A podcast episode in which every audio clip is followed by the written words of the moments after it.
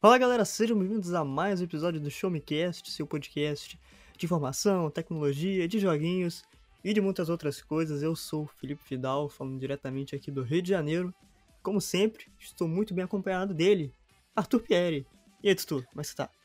Tô bem, Vidal. Bom dia, boa tarde, boa noite a todos. Hoje a gente tá comemorando, né? É, o dia é domingo, né? Exatamente nesse dia é o dia do gamer, o dia do daquele indivíduo, daquela pessoa que joga jogos, né? E que gosta muito de videogame. E não tem essa de, ah, tem que jogar tantos jogos, tem que fazer tal coisa para ser gamer, não. Se você gosta de videogame, se você se identifica com isso, é isso aí, entendeu? Não tem que. Não tem lastro, não tem nenhum tipo de, de particularidade além de gostar de videogames. Não deixe as pessoas cortarem o seu barato. E também estamos na presença de uma pessoa muito importante do mercado de videogames. É uma pessoa que já trabalhou na PlayStation, na Nintendo e hoje é um empreendedor. Daniel Oliveira. O prazer. Prazer estar aqui, Felipe. Prazer, Tutu, que já conheço há bastante tempo. É um prazer para mim. Que bom, eu fico muito feliz de poder trazer você aqui. A gente se, se conheceu, eu lembro, num evento de retro gaming. É, hum. o Igor Andrade, que hoje trabalha na, na Nintendo, né? É a assessoria de empresa da Nintendo, foi quem nos apresentou e a gente foi pro Habibs bater um papo. Eu lembro de você comentando algumas das histórias que a gente vai dividir hoje com o público. Mas antes da gente entrar na, na, na sua carreira aí na, na Nintendo, na PlayStation, Queria que você fizesse um jabazinho aí da sua, do seu novo negócio, né? Que é muito importante para as pessoas de São Paulo e, e também de fora do, de São Paulo comprarem, né, a sua, o seu produto. Pode mandar bala aí. Obrigado, agradeço. Tava até falando, cara, que hoje eu tô vendendo umas coxinhas. Minha mãe faz uma coxinha que é sensacional. Então, para quem gosta de coxinha, gosta de um bom salgado, eu recomendo ali no Instagram, arroba coxincas. Então, vale a pena, viu? Arroba coxincas, né? Isso, exatamente. Tem tudo a ver com Muito gamer, bom. Né? E... É, não, é exatamente isso, né? Porque o gamer, ele se alimenta de coxinha, ele se alimenta de refrigerante, é. dessas coisas. Mas, Daniel, vamos contar um pouco dessa história aí sua. Você já passou pela Nintendo, pela PlayStation? Em que departamento você trabalhou? Com que você... É... Em que você atuou exatamente? Ah, vou fazer um resumão aqui, cara porque desde criança meu sonho era trabalhar na Nintendo. Então eu me formei em desenho industrial sem saber direito o que era desenho industrial, apenas porque o Miyamoto é formado em desenho industrial. Eu falei, se o cara fez isso, é isso que eu vou fazer e é isso que eu vou seguir. Eu cheguei a trabalhar numa empresa que chamava Abdução. A gente, eu cheguei até a fazer um jogo para 3DS, participar na parte gráfica, mas naquela época, em 2004, 2005, até 2008 eu fiquei lá não pagava bem. Eu conheci o pessoal da Nintendo e recebi uma, uma oferta para trabalhar na equipe comercial.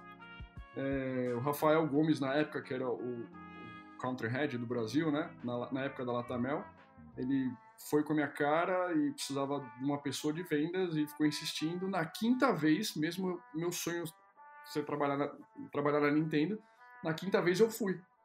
E aí eu fiquei um bom tempo lá, depois eu passei na Arvato, passei na Positivo e fui cair na PlayStation, onde eu fiquei também um bom tempo. Então essa, resumidamente, foi a minha carreira na, em games.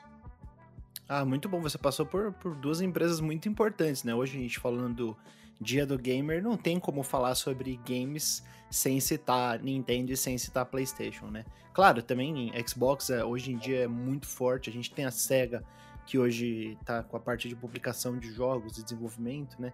Mas que já participou do mercado de consoles, a Atari, enfim, muitas e muitas empresas, e imagino muitas e muitas histórias aí, né? Mas acho que a gente podia hoje focar o nosso papo em duas coisas, principalmente nas, nas memórias aí que você tem, contar algumas das histórias, mas explicar por que, que jogar videogame é tão caro hoje em dia, né? Você que é um cara que já trabalhou nessa área comercial, acho que você pode auxiliar a gente nesse sentido. E a, a primeira coisa que eu queria comentar é, cara, videogame é caro, né? Mas é videogame caro, é né? caro pra caramba e parece que sempre foi caro, né? Não é um negócio de agora, né? Não, assim, eu, eu gostaria de fazer um parênteses, mas assim, eu sou mais novo que o Arthur, né, que o Daniel. Mas o que, que foi barato no Brasil? Sim, uma pergunta sincera, né? Alguma coisa já foi extremamente barata em algum momento? Exato, cara, eu concordo, viu? O games sempre foi caro mesmo, né? Você pegar lá em 94, que, que o salário, 1994, o salário mínimo acho que era 100 ou 120 reais, e você já não comprava um videogame com salário mínimo, né? Então sempre foi caro, assim, se você fizer a proporção. Mas é, alguns pontos que, que influenciam diretamente, primeiro é o dólar, né? O dólar, quando sobe, dispara, porque é tudo importado. E uma outra parte são impostos e a fabricação ou não no Brasil, né? A fabricação de um console ele reduz bastante o preço final do, do aparelho, né? Essa é uma coisa que determina bastante né, o preço. Porque, por exemplo, na época dos anos 90, né, a gente escuta, inclusive aí no. Gente, algumas semanas falamos com o Henrique Sampaio aqui, ele foi um dos entrevistados, né? A gente comentou sobre o primeiro contato, né? E ele falou sobre essa história da, dos computadores no Brasil e que os computadores se tornaram um pouco mais baratos realmente quando eles vieram para o Brasil, né? Ou eles ou a tecnologia veio e aí as empresas criaram as suas próprias máquinas, ou eles trouxeram tecnologia de fora e adaptaram para para produção, né? colocaram em, em, em, linha de produção aqui no Brasil, na, na Zona Franca de Manaus, ou no Rio de Janeiro, ou em São Paulo, né? Então tudo que você traz para cá, a tecnologia, você consegue reproduzir ela aqui em termos de manufatura, as coisas ficam realmente mais baratas, né? Mas de qualquer forma, é, a mão de obra acaba sendo um pouco mais é um pouco mais cara, né? Porque você precisa. Quando a gente está falando de videogame, a gente está falando de, de tecnologia, de minúcias, né? Você precisa ter. É, não é só na questão da produção, mas de logística, né? Então tudo isso encarece bastante. É um, é um produto muito caro. Lá fora já é um produto que não é para todo mundo, né? O videogame ele já é uma, ele já tem um, conceito elitizado, esse conceito da, da, de tecnologia, né? Os próprios computadores. Mas aqui no Brasil eu vejo que ainda é, é é muito mais difícil, né? Mas você acha que a gente já teve uma época um pouco melhor, Dan? Você que é uma pessoa que já trabalhou com isso, é, já passou por, por diversos momentos da, da história brasileira aí na, na parte comercial de videogames? Eu brinco quando eu cheguei na indústria quase tudo mato, né? Tinha o Glauco Bueno, que hoje tá na, na, na Solution to Go, e o Jorge Ramalho, que tá na, na T1. Acho que não tinha mais ninguém da atual que eu lembro que já tá... Ah, e o Jean Toledo da Capcom também. Eles já estavam lá carpinando quando eu cheguei, né?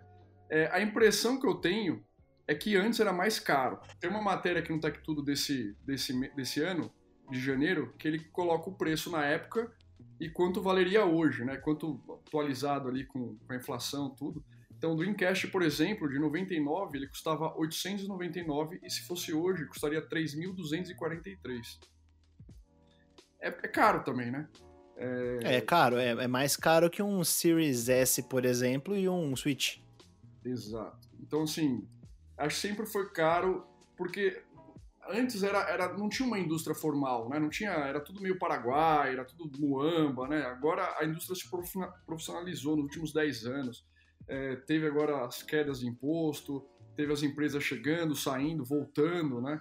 É, mas eu acho que, que sempre foi caro, viu, Tutu? Não, não tem essa impressão que que aumentou muito ou baixou muito. Eu, como gamer, como colecionador e como alguém que trabalhou na indústria, não consigo ter essa percepção, não, cara. Eu acho que sempre foi caro mesmo.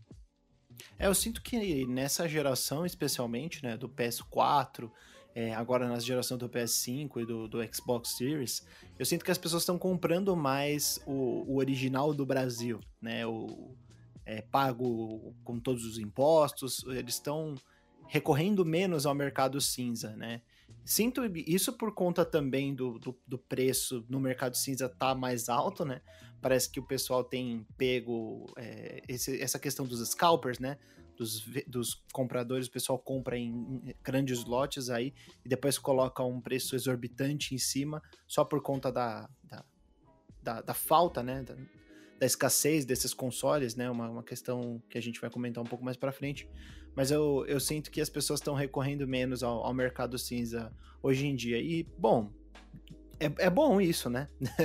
é, a gente sempre quer o, o, a gente sempre quer o preço mais barato, né? Mas se o mais barato é o, é o mercado formal, é o mercado legal, pô, é melhor ainda. É que o aparelho é o mesmo, né? E aí, voltando aqui só um pouquinho que eu esqueci de comentar, na, no exemplo do Dreamcast, a pessoa pode falar, pô, 3.243 tá mais barato que os videogames atuais, né? Mas esse videogame da SEGA, ele era produzido no Brasil, com vários benefícios e incentivos. Então, se fosse importado, com toda certeza, atualizado seria mais de 5 mil reais. Então, não era barato também, né? Na época. E eu acho que também entra em, em consideração o, o, o, aumento do poder aquisitivo do brasileiro ao longo das últimas décadas, né? Tudo bem que a gente tem, se a gente for pegar a média salarial ali, não é uma, uma não é uma coisa exorbitante, mas gradativamente a gente veio conseguindo algumas melhorias nesse cenário que também acho que acaba reduzindo essa, essa percepção de que, caramba, hoje tá né, mais barato, digamos assim. Acho que tem, tem essa um pouco de uma ilusão aí nesse sentido.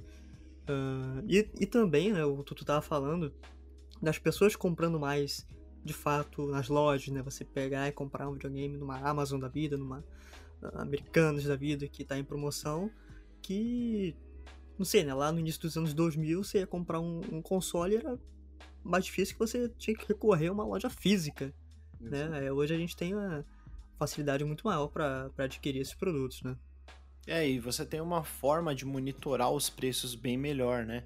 Você tem esses apontadores, você tem esses, esses sites que, que aglomeram, né, aglutinadores de preços, né, e uhum. que te dão é, as melhores opções, às vezes com, com descontos, às vezes com um brinde, né? Então tudo isso ajuda, né? Acho que a questão também do, do, dos jogos mesmo, né? Hoje em dia, em dois cliques você compra um jogo. Claro, isso a gente está falando de facilidade, não está falando de acessibilidade no sentido financeiro, né? Hum. Porque o jogo tá, era caro e continua caro. Continua caro. Aí vai, vai, vai só aumentando. Esse que é o, esse que é o negócio. Sobre a sua... Mas, Dan, é, você que é um cara aí que já participou de muita coisa, né? Eu queria que você contasse algumas histórias aí pra gente de, de mercado informal, de preços e coisas que você já viveu, que você já vivenciou aí para a galera conhecer um pouco mais das, das dificuldades que as empresas têm de trazer os jogos para o Brasil, especialmente. Certo. Sobre a sua percepção de talvez que as pessoas estejam comprando mais oficiais, tem alguns pontos né, que dá para levar em consideração.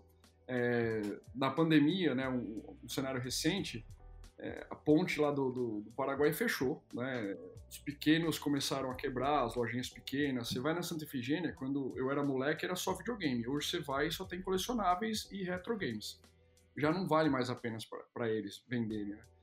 Porque tem todo imposto, tem fiscalização, tem um mercado formal muito grande fazendo queimas e queimas de preço. Você compra um Cyberpunk, tudo bem que o jogo teve vários problemas, por 280 reais, passa um mês já está 59 reais. Então o, o, pequeno não consegue acompanhar, né? Então ele vai quebrando, vai é, com a vinda do marketplace também é, começou a dificultar muito essas lojinhas pequenas, né? Foram quebrando várias, Game Tech no Rio que eu conhecia muito bem, o pessoal foi diminuindo, foi mudando de escopo. É, outras lojas, a UZ Games, é, sumiu a UZ Games, né? É, também por conta disso. Quem vivia só de games não conseguia não consegue, né, sobreviver. Ele tem que, que mesclar.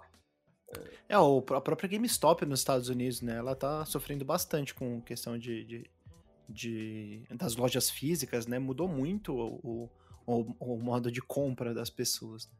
E isso tem um negócio interessante, Tutu, que na minha opinião, cara, isso é a opinião do Daniel, tá? É, o Brasil tem um mercado gigantesco, é, e a minha opinião é baseada no que eu vivi, do que eu, do que eu vivi nos últimos 15 anos com games. Né? É, tem um mercado muito grande para venda física, mas a indústria não quer. Por quê? Não quer porque eles são maus, é porque o lucro vai diminuindo, eles precisam ser mais práticos, né? Você tem um jogo físico, vai produzir lá em Manaus, aí desce para São Paulo, porque a venda está em São Paulo, 65% das vendas é aqui no, no Sudeste. Então desce, já é um, um baita frete ali para você pagar aí tem armazenagem, tem escoltagem, tem distribuição, tem isso, aquilo, só dificulta. Mas se você pensar do lado do, do poder aquisitivo, é, um salário mínimo, por exemplo, uma pessoa fica mais difícil ela comprar digital pagando à vista, é, às vezes não tem opção de boleto ou parcelamento, é, ou sei lá, trocar com um amigo, pô, já joguei esse jogo, eu troco, que é um negócio muito forte. É, não dá para trocar, não tem comércio, né? É, pós, pós compra. É, e a gente está falando de alguns pontos que, assim, é, eu acho que tem mais desvantagem olhando isso físico, o, o digital, para o gamer, do que vantagem. É, aí tem outros pontos né, que a gente pode levar em consideração. Internet. A internet não é um negócio absurdo. Talvez em São Paulo, onde a gente está aqui no Rio, né, onde está o Felipe, talvez sim, mas não, não em todo lugar. Você vai para o norte lá, eu já fui em algumas áreas vendendo Play 4 que os caras tinham dois e queriam três. Não queria nem o 4 porque achava caro, achava que. Né. Então tem espaço. Mas eu acho que a indústria, até para um movimento global aí, tá indo por esse lado digital que não sei se é uma boa focar só nisso, porque quando você tira as opções, você reduz o público, né? Você vai lá para Manaus, você vai lá para o Nordeste, para qualquer outro lugar, não tem gente que gosta de videogame lá. Você chega, por exemplo, lá no Nordeste é 5% das vendas, quando é muito é 8%. Não tem ninguém que joga lá, não é possível, eu não consigo acreditar. Não, a gente não está chegando lá. Né? Não chega internet, não chega digital, não chega as indústrias, não chega quando a gente faz, fazia algum evento em São Paulo, lá na minha época, é, eu tinha que implorar, pelo amor de Deus, para uma loja deixar eu fazer um evento de lançamento. E ainda, às vezes, eu tinha que pagar para fazer esse evento, mesmo levando o público para lá. Quando eu vou, sei lá, para Salvador, o cara pede pelo amor de Deus e depois que eu faço ele me dá um abraço, é capaz de me dar um beijo e falar muito obrigado, porque não tem, ninguém vai para lá. Né? Pois é, né? E aí você tem centros de distribuição aqui em São Paulo, tem esses, esses hubs, né? Armazéns e aí o frete pro cara de São Paulo é 9,90, 6,90. Pro Rio é 11,90. Aí vai para lá é 40 reais, 50 reais. Quem, é, quem aguenta colocar mais 50 reais em cima de um jogo que já é 350? Exato. Cara, não tem condição. Não tem condição, né, cara? E por é. isso que o físico seria talvez até uma vantagem na hora de trocar, revender, né? Tem, tem várias opções que você pode fazer. Você pode comprar usado, se você não pode comprar um novo. E fora a queima, né, do, dos varejistas. Porque o que acontece com o varejo às vezes? Cara tem, sei lá, uma verba de marketing de, vou falar qualquer coisa aqui, 10 mil reais.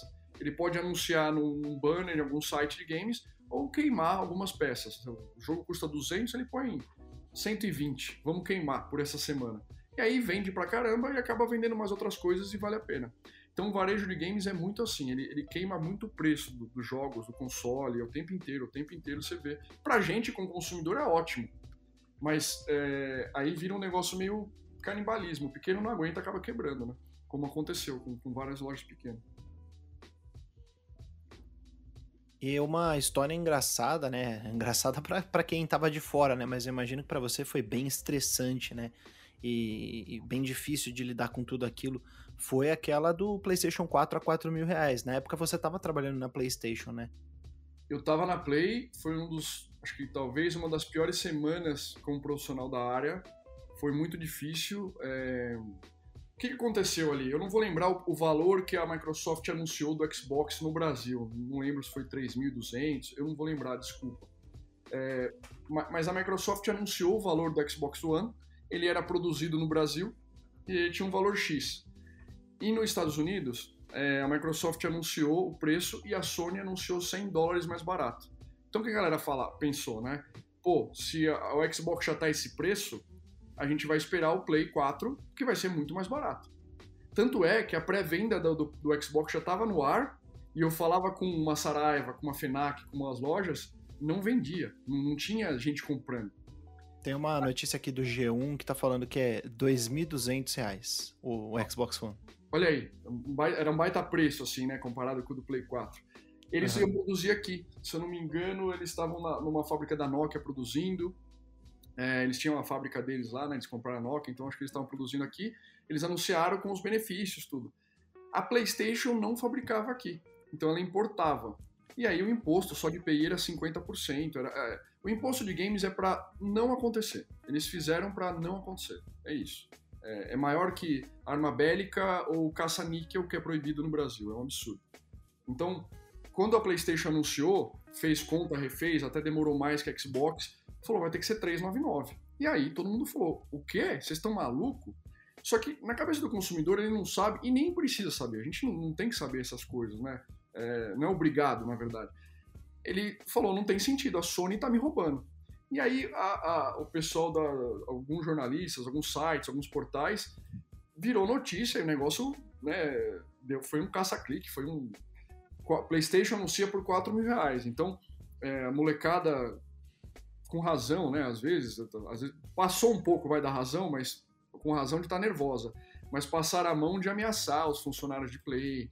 É, eles ficaram muito bravos, então teve portal aí que, que fez oito matérias em uma semana falando do preço. Alguns jornalistas é, afirmando que a Sony ganhava dois mil reais por aparelho. É, a PlayStation ficou, né, numa saia justa e abriu pela primeira vez é, na história dela, abriu todos os custos de importação, inclusive até o, o é, a margem do varejo, que é um negócio que ele nem pode fazer. Abriu e falou: esses são os preços. A, a gente, estamos tendo prejuízo aqui, ainda assim. Vocês acreditam? Ninguém acreditou. Eu lembro que na época só o IG, né, com o Caio Teixeira, com, com o pessoal lá da equipe dele, contratou um tributarista e falou: faz sentido o que a Sony está falando? E o cara falou: faz sentido. É, é verdade o que a Sony está falando. Mas que eu me lembro de cabeça foi o único. Né? Eles de, até deram nota com a PlayStation lá, é, com os impostos que a PlayStation abriu, com as margens, até deram essa nota, mas mesmo assim, né? Nas redes sociais eu sempre via aqueles comentários de que não, não é, eles estão viajando, que é uma coisa que não tem sentido. É, mas foi assim, foi, foi bem difícil. E a gente estava numa época que acho que faltava uma semana para a BGS, alguns dias para a BGS. E aí a BGS falou, Teve um youtuber que, que, que, comentou lá, no, que era um youtuber bem famoso na época, acho que é ainda. Ele comentou que ia jogar uma bomba no stand. Então acendeu um, um sinal vermelho ali, um sinal amarelo na BGS e falou: PlayStation, sinto muito. E a PlayStation teve que pagar seguranças para ficar ali em volta, né? Pessoas. É, para ficar de ouvido o que estava acontecendo com o pessoal. No final não aconteceu nada, algum outro entrou lá gritando, falando alto, eu lembro, né? Tinha um, um rapaz até com uma roupa de Mario ali, que ele ficava gritando, é Sony ladra, não sei o quê, algumas coisas desse tipo, mas não teve nenhuma bagunça, nenhum, nem porradaria, nada, felizmente. Mas foi uma semana muito, muito tensa. Mesmo a Sony tentando controlar e explicar, é, a emoção falou mais alto. E aí, uh, o Xbox, que não, não, não estava vendendo, pelo menos na FENAC na Saraiva, eu me lembro muito bem, foi a PlayStation foi, foi a empresa que mais ajudou o Xbox, que aí disparou. Disparou e já faltou. Já começaram a pré-vender lá, que nem louco, e foi um sucesso. Até brinquei com o pessoal da Xbox, pô, você devia passar a parte para nós agora, né? Porque a gente que tá ajudando vocês, vocês a venderem aí. Mas é, foi tensa, foi bem tensa essa, essa situação. É, é curioso que o Xbox deu uma despontada no começo no, no Brasil, né? Porque nos Estados Unidos a, a, coisa foi bem feia pro Xbox One, né? Teve toda aquela polêmica de, ah, não pode emprestar jogo, ah, o console é 500 dólares enquanto o PS4 é, é 400. Ah, é, parece que ele não é focado em jogar, ele é todo um centro multimídia ali, né? Uma, uma, uma não é Full HD, é só 900p. Tinha, é, essa ah, é... também. Então, mas um é monte de, de minúcias. Agora né? no Kinect, agora não tem Kinect mais, né? Toda essa bagunça também, né? É, então, é, é, foi exatamente isso. E aí o que, que aconteceu foi que no Brasil ele conseguiu dar uma. É, ele teve uma, uma, uma, saída melhor do que o, o, PlayStation 4, pelo menos no que a gente tá falando aí, do ponto de vista do mercado formal, né? Do mercado de. com todos os impostos, né? De importação legal. Mas no fim das contas a, a história foi outra, né? O Xbox. Mas o Xbox também teve um sucesso bem grande no Brasil. Assim, no, no mundo a gente sabe que o, PlayStation 4 ele despontou na frente e, e não, deu, não teve competição, né? Foi, foi, foi bem maior. A Microsoft até parou de divulgar, até hoje ela não divulga mais os, os números né, de vendas, mas de qualquer forma, né, no Brasil a, a história foi um pouco diferente. Né? Mas no fim das contas, o, a BGS aconteceu, teve stand da PlayStation e não teve tanto problema, né? Não, não é teve problema. E, e, o lance que você fala do Xbox é interessante, cara, porque o, o nome disso é o Milton Beck, que hoje está no LinkedIn, que era o presidente da, da divisão do Xbox, e o Guilherme Camargo, que na minha humilde opinião é o melhor cara de marketing que eu vi na indústria de games. Ele não está mais na Microsoft, já está um tempo na Silks, que é a empresa dele, não sei se você conhece o Guilherme Camargo. Eu nunca não, não conheço. Conheci, eu vim conhecer ele retrasado, acho, em 2019. A gente perde a noção do tempo, né, com a pandemia. Em 2019 eu conheci ele pessoalmente e eu sou fã número um desse cara. Para mim, o que ele fez com o Xbox, ele trouxe o 360, ele fabricou aqui, não tinha fabricação de games até então. Né? Depois que saiu a Gradiente, bom, tem a da Tectoy, né? Mas a Tectoy é meio café com leite. É, com todo respeito, eu adoro a história da Tectoy, mas não dá pra comparar um, um Master System Mega Drive com um videogame de última geração, né? Sim, sim, é uma outra época, né? É, eu também sou fã número um do Stefano, né, da Tectoy e tal, mas é, o Guilherme Camargo foi o cara, na minha opinião, que ajudou a mudar essa chave para profissionalização do mercado brasileiro, assim. Ele bateu no peito e falou, a gente vai fazer aqui. E trouxe, foi numa BGS, se eu não me engano, mostrar em primeira mão, um ou dois meses antes do lançamento, fez uma baita ação de marketing ali, onde você ia, você via, eu tava na, na, Nintendo na época e falava, nossa, esse cara tá destruindo a gente, não tá, não tá, não tá dando tempo da gente respirar. Mas ao mesmo tempo eu ficava feliz, porque ele subindo, ele puxava as outras junto, né? Uhum. Então. É, o pioneirismo ele é, ele é importante, né? Exatamente. O pioneirismo é importante. Você vai vendo, no caso, até é, referenciando de novo aí o, o, primeiro contato, o pessoal tava. O, o Henrique estava falando, né? O Henrique Sampaio estava falando no, no, nos episódios, né? Comentando sobre a importância do pioneirismo da Abrasoft, né? Pô, hum. primeira empresa que trouxe games para o Brasil lá de fora, os caras eram, eram empresários mesmo, os caras foram lá fora, fecharam o negócio e tal, e aí depois foi importante para outras empresas menores irem surgindo, né? Até surgir a galera que trazia informalmente, né? O pessoal de de calça jeans e All-Star, que ia buscar as coisas meio na, na surdina lá fora e trazia por, por debaixo dos panos, né? E isso daí foi, foi importante também, a, a esse mercado cinza é importante também para poder abrir né, o, o videogame para a população, né? Para trazer com, com melhores condições, né? Tanto é que eu, eu, acho que videogame não seria o que é hoje se não fosse a era do PS1 e do PS2. Né? PS1 e PS2 foi uma, uma era muito profícua de, de, de jogar, de conhecer, principalmente gêneros diferentes, assim. De popularizar o videogame também de uma forma mais abrangente, né, Tutu? Sim, sim, mas é, eu acho que principalmente é, de trazer o, o, videogame em bulk, né? Tipo, em, em, em, a granel, assim, a quantidade de uhum, jogos, uhum, né? Sim. Porque antes é, é, você escolher um ou outro jogo, né? Imagino que o, o Daniel é o cara que teve sempre Nintendo. Na época do Nintendo 64, as fitas eram bem caras, né? Caríssimas. Então era. Você escolhia uma fita e ficava nela até você fazer 120%, né? É, a minha sorte é que tinha, quer dizer, a minha sorte, a sorte de todo mundo é que tinha locadoras, né? Então você alugava, na, você pegava na segunda e aí se divertia bastante. Mas com sim, certeza sim. a parte da pirataria, né, do mercado informal, com o Play ajudou muito. Eu comprei o Play, na verdade, eu tinha o Play também, por conta do Resident Evil. Quando eu vi aquilo, eu fiquei louco e comprei, mas eu sempre fui da Nintendo. é isso aí. E na, da época que você trabalhou na Nintendo, que foi antes de 2014, né? Como é que foram essas, esses os eventos que você fez, né? Você comentou sobre eventos aqui na, na região sudeste e lá no nordeste era muito mais fácil de fazer, mas tem alguns eventos legais aí que você lembra que foram é, importantes para Nintendo, mas também você guarda com carinho alguma, alguma história assim? Ah, tem alguns. Eu, eu comecei como promotor de vendas na Nintendo, né? Eu, antes de, de, de receber o chamado para ser vendedor, né, gerente de vendas, eu era um promotor. Eu trabalhava na abdução é, de segunda a quinta, fazendo o 3D, os desenhos, né, a parte gráfica. E aí, sexta, sábado domingo, eu trabalhava na Latamel, mostrando jogos, mostrando games e tal. E eu era, modéstia à parte, eu era o, o, número um, promotor número um da, da Nintendo de vendas, né? Eu vendia na feira. Tudo bem que eu tinha uma loja muito boa também, não é, é, Não é só você, tem que ter sorte, tem que ter um monte de coisa, né? Eu ficava na de Pinheiros, então era uma, era uma loja muito boa, ou, ou no, na Saraiva Morumbi. Ah, Depois, bem localizadas também, né? Exato, e era referência, né, as duas, assim. Sim, sim. Então também contei com muita sorte. É, uma das histórias assim de eventos, a gente fazia evento no Brasil inteiro na época da Latamel. Latamel gostava de evento, era campeonato, tudo quanto é lugar, era Pokémon, era Mario Kart, era tinha muito, muitos eventos em loja assim. Quem participou, eh, se tem alguém ouvindo que participou, deve, deve lembrar assim com carinho.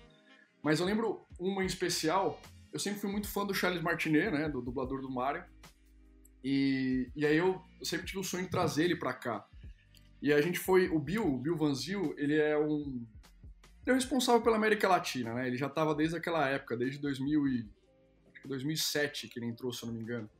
Então, mais ou menos em 2011, que foi o evento que, que teve é, no Brasil, a gente estava numa churrascaria, ele vinha, uma, ele vinha três vezes por ano e um dia dessas vezes que ele vinha, ele, ele ficava com a equipe pra ir num restaurante, pra, né? A gente tava numa churrascaria e ele quis ouvir ideias nossas. A gente tava prestes a lançar o New Mario Wii, que era novembro de 2010, se não me engano. É... A gente. Aí eu sugeri trazer o Charles Martinet. Na Nintendo, dos funcionários lá, ninguém conhecia o Charles, com exceção minha e do Manuel. O Bill achou incrível, o pessoal da Nintendo queria saber quem era esse Charles Martinet. Eu abri um vídeo na hora no YouTube e comecei a mostrar né, as imitações, as feiras que ele fazia, tudo. E aí o Bill falou: excelente ideia, vamos trazer. Só que a gente não teve tempo hábil, era faltava menos de um mês para o lançamento do New Mario Wii. E, e, ele falou: não vai dar, não, não teve como. É... E aí não, não, rolou, foi em 2009, foi em novembro de 2009, né, que foi o lançamento do New Mario Wii. Só que aí em janeiro ia ter uma Game World. E eu era. Eu sou, né, amigo do Pempas. O Pempas era o editor-chefe da Nintendo World na época. Eu liguei para ele e falei: Pempas, eu tenho uma ideia aqui para tentar trazer o Martinet. Vocês. Essa Game World era tipo uma BGS na época ou o quê? Era uma, era, era uma micro BGS, vai. Era uma feira muito pequena que acontecia ali no, no, no Frei Caneca, no shopping Frei Caneca. Ah, tá. Teve duas edições. Começaram com o troféu Game World, que eles premiavam os games, os lojistas, né? é, tipo um Oscar do games brasileiro. E aí eles resolveram fazer em 2010 essa, essa Game World. Só que acho que teve uma ou duas edições só, se eu não me engano. E eu liguei pro Pempas e falei, cara, aconteceu isso, isso, isso. Eles têm vontade de trazer, não vai rolar agora pro, pro New Super Mario Wii. Mas você aí tem contato da Nintendo, tem contato do Bill, a gente ajuda aqui. Eu acho que para janeiro rola.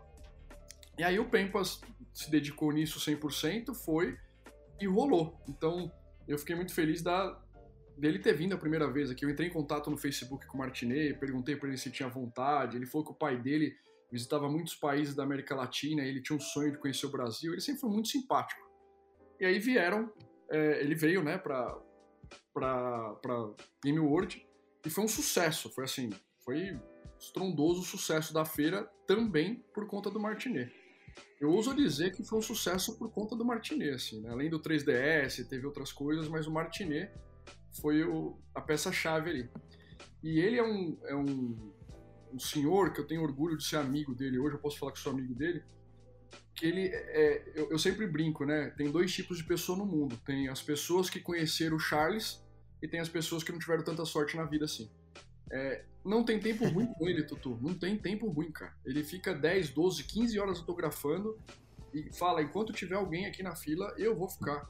Não, mas, seu Charles, a gente combinou 4 horas de evento, já tá passando 10 horas de evento, não tem problema. Então, isso foi uma frase que ele falou no evento do, do lançamento do Mario 3D Land do 3DS, que a gente trouxe pela segunda vez. O Charles, era para ele ficar 4 horas, ele ficou 12 horas. E, Nossa, e eu, e eu super preocupado porque a fila não acabava e a Saraiva vendendo, vendendo, vendendo e nada de acabar a fila. E eu falando, põe 100 aí, fecha, que a gente vai matar o velho aqui, né? E a gente foi recorde, a gente vendeu é, perto de 500 unidades. Naquela época era bem forte, tratando de Nintendo e oficial, né? Porque o oficial não vendia tanto, assim, porque tinha o mercado informal muito forte. Ele ficou lá às 12 horas o dia inteiro. E na hora de sair, ainda tinha um grupo de crianças ali hum, do lado de fora do shopping, meio que cochichando, olha o Charles, não sei o quê, né? E, sabe, olhando pro Charles assim, ele olhou para mim e falou, Daniel, você acha que eles gostariam de um autógrafo, de uma foto? Eu falei, caraca, cara. E fui falar com a criançada, a criançada na hora, abriu um sorriso, eu não sei nem falar, ele já foi, né, já foi, tirou foto, fez vídeo, não sei o quê. E a gente foi pra uma pizzaria. E eu falei, Charles, é, eu sei que o senhor né, tem super boa vontade, o senhor faz o papel do Mario, mas não é um saco, porque o brasileiro, ele, ele, é muito fanático, então ele não quer um autógrafo, ele não quer trazer um jogo. O cara traz oito, traz nove. eu, eu não tô aumentando, era isso mesmo. Eu tinha que falar, galera, pô, né, é um senhor, né? É, e ainda pede para fazer voz, para mandar vídeo pra mãe, pro pai, para quem não tá. Então, assim, é, é um negócio que desgasta. E ele falou assim para mim, olhando no meu olho, cara, ele falou desse jeito: no dia que eu perder a vontade de fazer isso, minha vida acabou. Então, assim, ele é apaixonado por isso, ele é um né? A vida dele fazer isso. E, e, ele me falou algumas vezes que ele nunca viu nada como o Brasil. Assim, nem México, nem Europa, nem Estados Unidos. Que o brasileiro tem uma energia que ele fica impressionado todas as vezes que vem pra cá. É muito bom. Eu ouvir essa história me, me fez lembrar também do, do, do, dublador do Albert Wesker, né? Que é o DC Douglas. A gente teve. Ele já veio em algumas BGS, né? Mas na de 2019, que foi a última aí, presencial. Eu tive o prazer de estar de, de tá sentado com ele numa, num jantar, né? Um dia antes da BGS. Não, em um, em um dos dias da, da BGS, né? Mas um dia antes do dia que eu ia, né? Foi uma sexta-noite. E aí ele, a gente levou umas coisas, tal, foi um jantar mais assim para poucas pessoas, né? Eu fui convidado aí, é, ele, a gente levou as coisas tal, meu, teve gente que levou tipo 20 jogos tal. Ele autografou, autografou e tipo conversou com todo mundo. Aí de repente uma hora ele levantou assim, né, a gente já tinha comido e tal, ele levantou, foi ao banheiro, na hora que ele voltou, a gente pediu a conta, a moça falou assim: "Não, já foi pago". Aquele senhor pagou. Tipo, o cara pagou a conta da mesa inteira. Tinha, tipo, umas 12 pessoas. Aí a gente foi pro mar, né, tal. Começamos a, beber ali na, na região do Centro Velho de São Paulo. E aí eu falei assim para ele, disse, você não quer ir amanhã num, num, bar com a gente? Nós vamos fazer um evento, chama Barzinho Game Show. E aí vai tá convidando, a gente convidou mais ou menos umas 100 pessoas, né, para ir fechar um bar tal, cada um paga a sua conta tal. Você não tá afim de ir? Mas assim, né, eu falei brincando com ele, ele falou assim, ó, eu vou na BGS, vou lá pra, pra autógrafo, vou subir no palco tal, mas depois eu vou lá. Me passa o endereço que eu vou lá. Ele nem, não pediu nem meu telefone, ele pediu o endereço. Quando foi umas 9 horas no dia, depois dele ter trabalhado o dia inteiro na BGS, ele foi lá, ficou tipo, sei lá, umas 3 horas. E o pessoal tirava foto, e o pessoal bebia com ele, ele dava risada, ele imitava o Albert Wesker, ele imitava o, o Kamoshida do Persona 5. E, meu, o cara parecia assim no estilo do, do Martinelli. Tipo, não tem tempo ruim, sabe? Cara eu lembro super... do seu. Você, você fez uma história com ele bebendo, acho que brindando uma cerveja. Eu falei, olha esse tutu, cara, zerou a vida. Exatamente. Famoso demais, rapaz. Cara, esse é um cara, um cara super gente boa, assim. Espero que a gente tenha no ano que vem uma, uma BGS presencial com, né, com a população toda vacinada e a gente possa realmente é, curtir esse, esse momento, que é momento de BGS é muito legal. E não é não é o momento do. Ah, eu vou lá para jogar. Não, é o momento de você dar risada, de você estar tá com seus amigos, de você encontrar pessoas que você gosta, que você vê só uma vez no ano, sabe?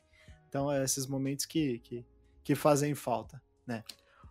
Você tá me deixando triste, tu, porque eu nunca fui na BGS, cara. Sério, cara? nunca consegui na BGS. Não, eu espero que na próxima você você consiga ir, porque é um momento bem legal, assim, né? Tipo, de estar tá todo mundo. Eu fui em algumas, né? Como, como imprensa, eu acho que eu fui em três.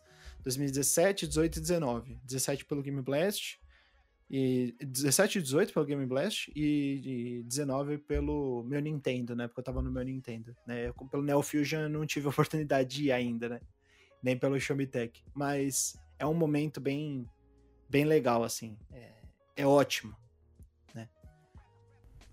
Uh, Daniel, eu queria fazer uma pergunta para você, porque né, a gente contou as histórias, mas uh, uh, muita gente acaba se questionando e todo ano volta essa discussão sobre a redução de imposto para consoles e para games. Você podia explicar mais ou menos como que é, como que isso aí tá, tá rolando aqui no Brasil, se fazer uma baita redução dessa, mesmo com dólar alto, iria resolver alguma coisa pra gente? Tem alguma algum panorama desse para passar? Olha, é, com o dólar subindo não ajuda. Porém, né, ele saiu o console, como eu falei, tem uma carga tributária, tinha uma carga tributária para não dar certo. É isso. É, ele saiu de 50% para 20. É uma redução gigantesca. Mas é uma queda de um dos impostos. O, o console tem o IPI, né, que é o, o, o, imposto de produto industrializado, 50%. Ele tem o II, que é 20%, que é de, de, importação, imposto de importação.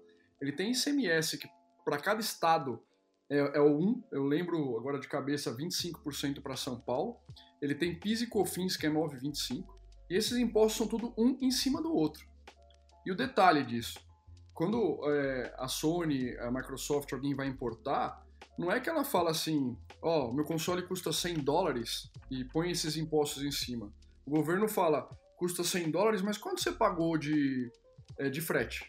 Pode colocar no preço também, amigão. Então, assim, é em cima do preço do console mais o custo do frete sei lá, do Japão, da onde for, dos Estados Unidos para cá.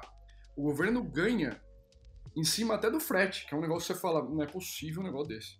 Então, vale lembrar que 100 dólares lá é o preço é, sem impostos, né? Quando você vai para os Estados Unidos, por exemplo, comprar um console de 400 dólares, é, em muitos estados ele sai 440 dólares, 450 dólares, porque tem o imposto.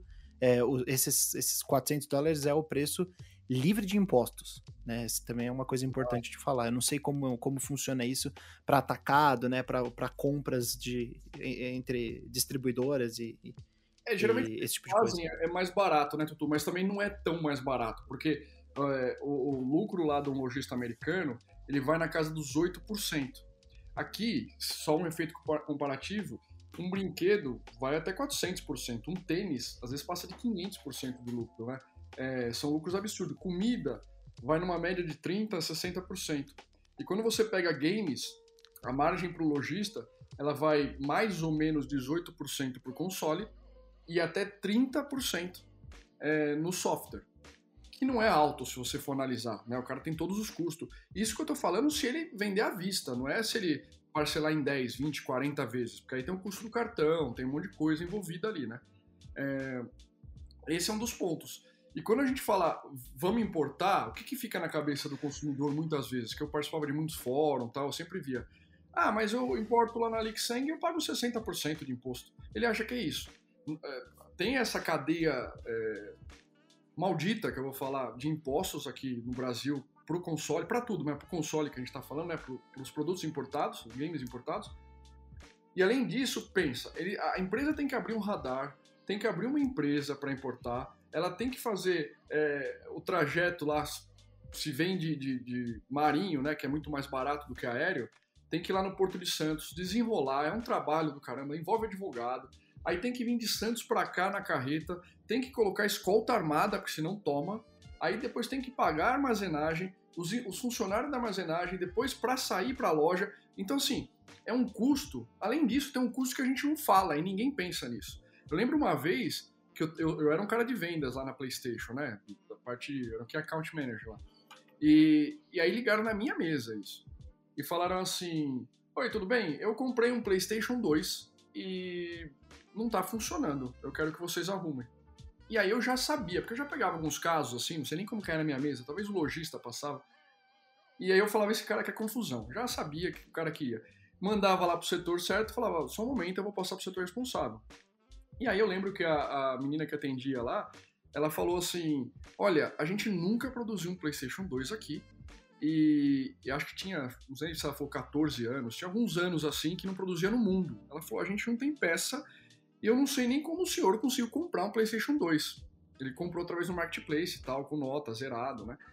E aí ela propôs para ele pegar um PlayStation 4 com todos os jogos first party lançamento da Sony e retirar o Play 2 dele e fazer a troca, sem nenhum custo. O cara falou: Meu filho tá doente e eu quero que vocês arrumem esse PlayStation 2.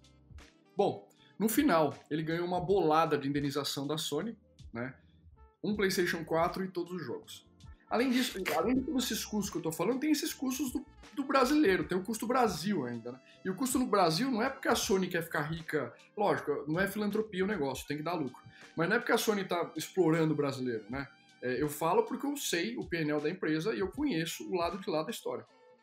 Tem tudo. Tem segurança, tem imposto, tem é, carga roubada, tem seguro, tem advogado, tem, né, tem...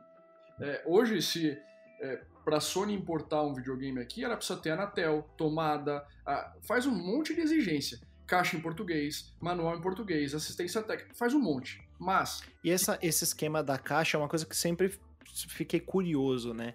O videogame ele não era feito no Brasil, ele vinha de lá, mas aí ele vinha em uma caixa diferente, aí chegava aqui, eles montavam a caixa em português, e aí traduziam os, os, os manuais, é assim que funciona? Tem, tem, tem, vários jeitos, né? Tem o jeito que eles colocavam só uma luva, no caso do Wii, era uma, uma caixa, uma luva, né? E uhum. mexia no aparelho. No próprio jogo do 3DS também, não sei se vocês lembram, mas era uma luva. Eu lembro da luva. Às vezes pode ser que eles troquem a caixa, também tem alguns benefícios para fazer isso, porque já tem manipulação, mas é muito pouco do que produzir aqui, né? É, pode ser desses dois jeitos. Então, é, é, é, uma série de regras que a empresa tem que fazer para estar tá aqui. Só que quando o consumidor compra na China, compra em qualquer lugar do mundo, e ele fala, você tem que arrumar meu videogame, mesmo não sendo oficial, ele vai né, processar a Sony, ele vai ganhar. Eu não, não, conheço nenhum caso que não ganhou. Não conheço todos os casos, lógico, mas eu não conheço nenhum caso que não ganhou. E aí o que acontece? Tem os custos dos advogados, tem custo de tudo, tem custo das peças. Então imagina, é, na cabeça do cara lá que cuida do RMA, RMA o, o cara que faz assistência técnica, tudo. Ah, vamos produzir, sei lá, 10 mil consoles esse mês no, no, na, no Brasil. É, 0,5% dá problema. Esses são todos números hipotéticos, tá? Porque uma questão de contrato eu não posso falar exatamente quanto é. é 0,5% dá problema. O cara separa o budget lá para dar problema para 0,5%. Começa a chegar de tudo quanto é lugar. Do Paraguai, da China, não sei da onde. Arrebenta o PNL do cara. Então dá mais outro problema. Então, tem muita coisa além dos impostos, além dos funcionários, além dos custos, que ninguém vê. E aí, no final, vira custo. Não tem o que fazer, né?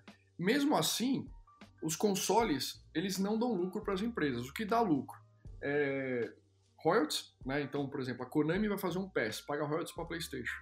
É, venda de jogo também dá lucro, não é nada absurdo, mas dá lucro porque vende muito.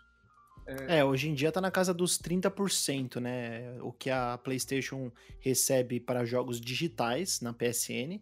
É... a Steam também ganha na, nessa casa aí. Acho que só a Epic diminuiu para 12% ou 18%, agora eu não lembro.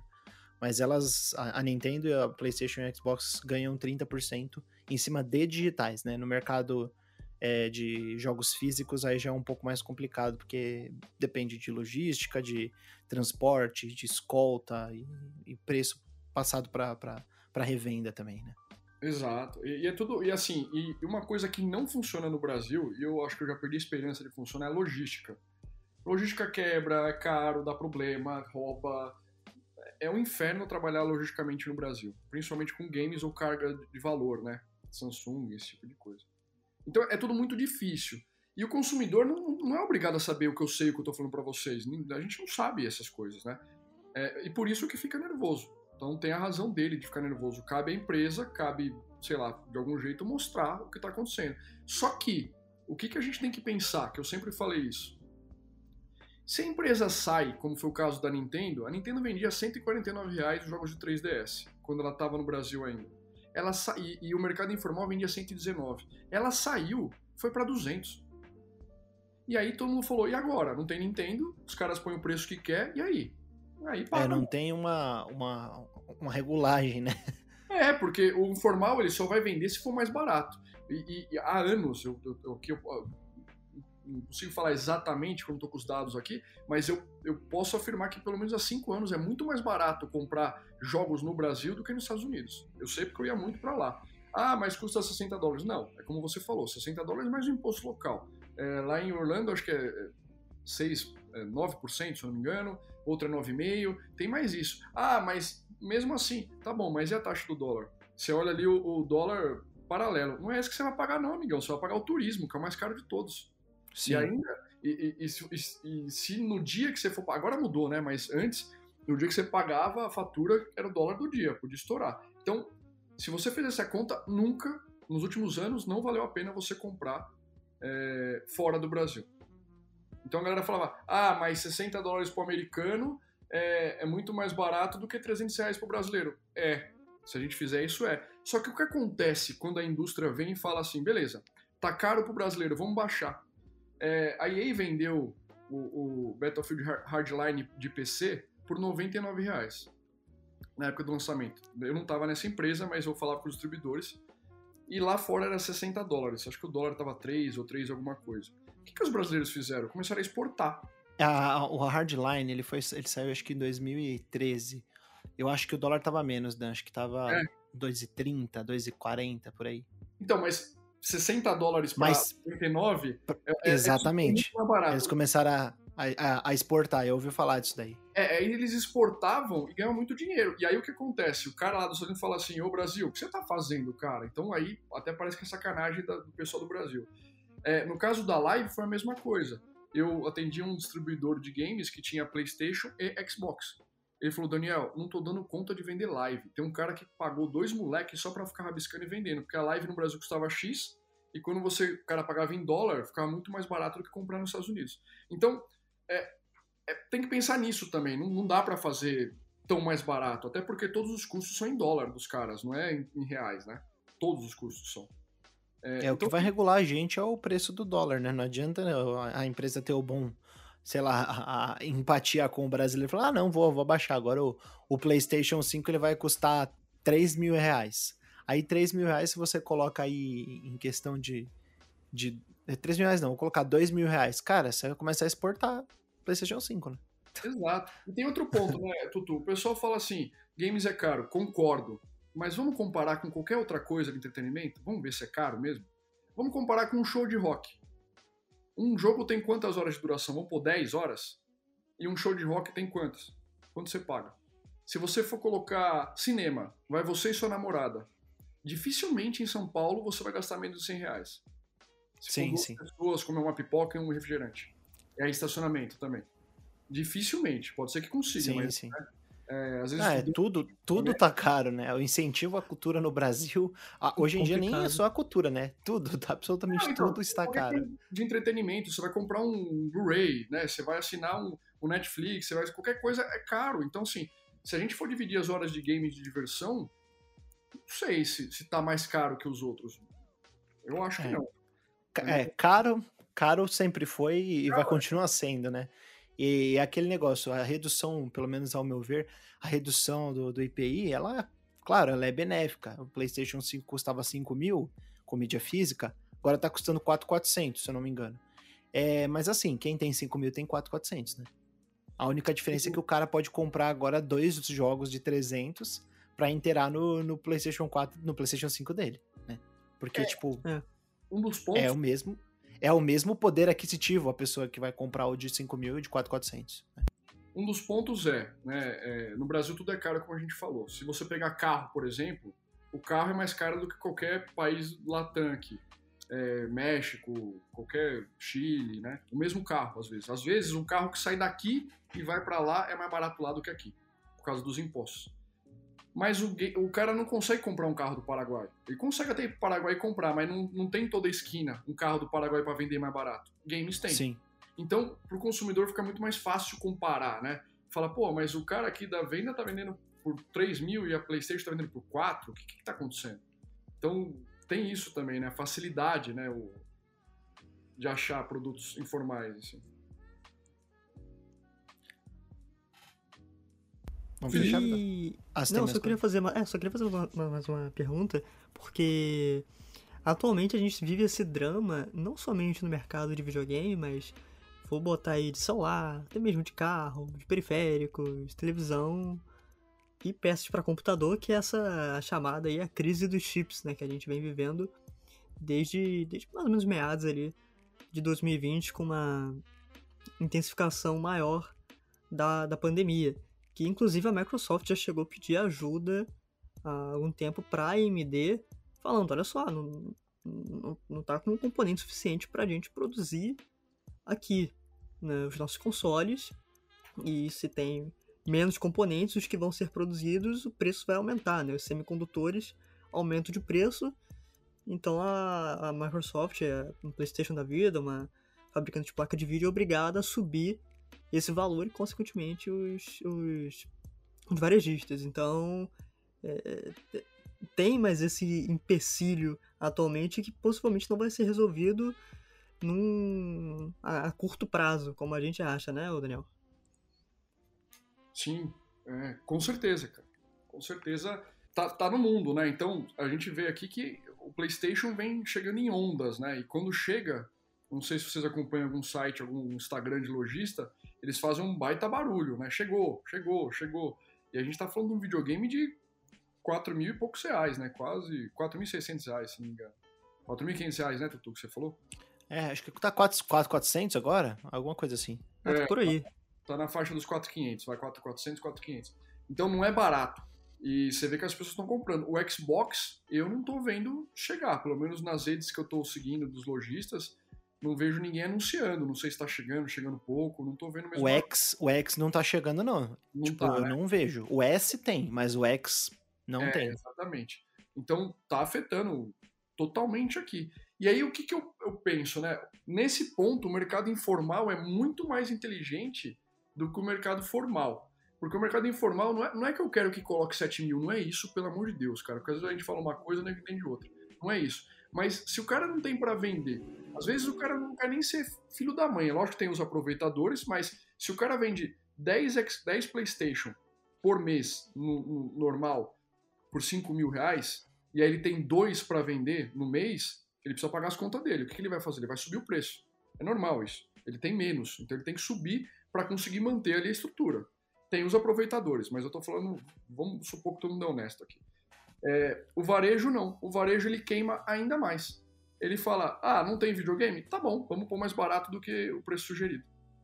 Então você fala, mas pra gente é maravilhoso, pra mim é maravilhoso, eu quero que baixe mais ainda. Mas não sei se é um negócio muito inteligente na parte de estratégica, sabe? De financeira, vai. Beleza. Uh, Tutu, você quer complementar alguma coisa? Ou não, vai fechar? Não, pode, pode, pode fechar aí. Beleza. E, galera, infelizmente esse podcast já vai chegando ao seu fim.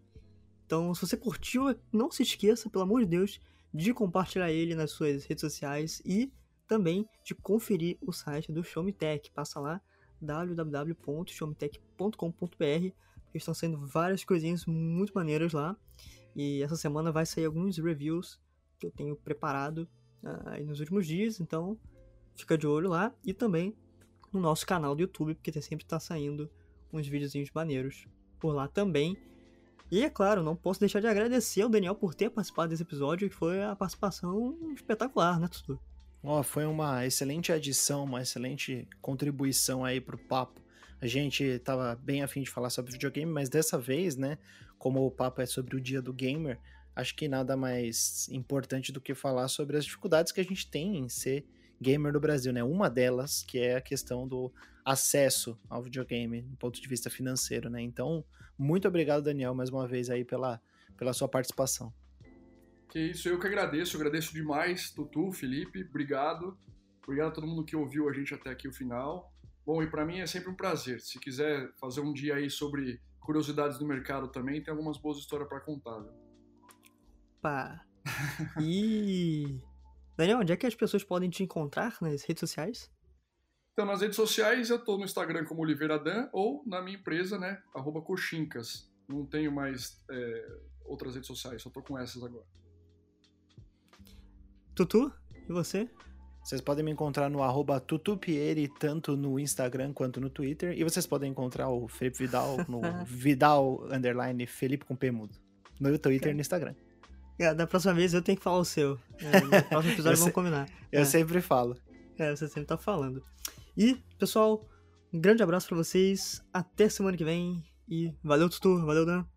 Obrigado. Até a próxima. Falou, tchau, tchau.